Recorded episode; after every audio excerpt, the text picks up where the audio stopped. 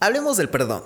Sí, sobre esa palabra la cual muchas veces no queremos decir o no queremos perdonar a alguien por algo que nos hizo. Pero realmente el no decir un perdón es algo que te tiene a la otra persona o a ti mismo. ABC el adolescente, episodio 192. A lo que me refiero es, ¿quién se ha quedado con ese sentimiento? ¿Tú o la otra persona? Y al igual, ¿quién no puede perdonar? ¿La otra persona o tú?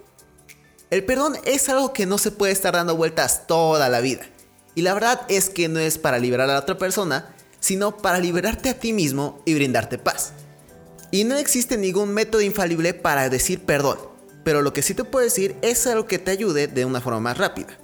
En lugar de decir no puedo, di no quiero. En lugar de decir no puedo perdonar, di no quiero perdonar a esa persona. Sé que puede ser algo que suene muy sencillo cuando realmente es algo que hemos aprendido con el tiempo. Y bueno, utilizamos más el no puedo que el no quiero. Y el no querer perdonar no tiene nada de malo hasta cierto punto.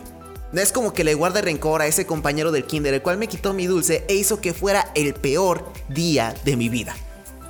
Ya han pasado más de 15 años, vamos, eso es totalmente exagerado. Y te puedo casi asegurar que la otra persona ni se acuerda de ese momento el no perdonar al que realmente afecta es a ti mismo. Porque las demás personas se preocupan más que nada por ellas mismas. No es que sean egoístas, pero la mayor parte de las veces no nos damos cuenta de lo que le hacemos a las demás personas cuando sucede algo. Y en cualquier caso, si existe una persona malvada la cual tiene un plan para arruinarte todo tu día, estoy casi seguro que a esa persona tu perdón le dará igual. Pero a ti, tu perdón es algo que te ayuda para liberarte. En el caso de algún familiar o amigo cercano que te hubiera hecho algo y que lo hubiera querido hacer realmente, la verdad es que es algo realmente difícil decir un perdón. Más que nada porque era una persona de confianza y le tenías mucho afecto. Y te sorprendió y bueno, la confianza terminó totalmente destruida. Pero como he dicho, el perdón no ayuda a la otra persona, sino te ayuda más que nada a ti. Y ya sé que lo dije un millón de veces, pero el perdón te ayuda a ti para que recuerdes ese momento sin dolor o sin el sentimiento. Hacer que ese momento pase y poder seguir adelante. Hay cosas que tal vez no quieres perdonar, pero en lo personal he visto personas las cuales no han podido perdonar cosas desde hace 6 años. Y en lugar de afectar a la otra persona, eres el único el cual se queda encadenado con ese momento. Dejar que esas cosas se vayan es algo que tiene que suceder para poder seguir adelante. Perdonar no es olvidar, sino dejar pasar ese momento y que el sentimiento ya se exprese. Claro que puedes perdonar, está en ti el quererlo.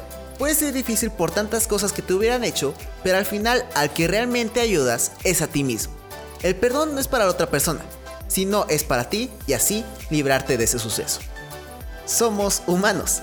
Tal vez el niño que me quitó mi dulce cuando era pequeño ni siquiera se acuerda de ese momento o igual pensaba que era su dulce. Sigue tu vida y no sigas abriendo la herida, porque lo único que haces es perjudicarte. Y eso es todo por el podcast de hoy. Si te gustó y quieres escuchar más, ve a abcadolescente.com. Recuerda que este podcast se sube los lunes, miércoles y viernes. Yo soy Andrés y recuerda que la venganza es mala, mata el alma y la envenena. Adiós.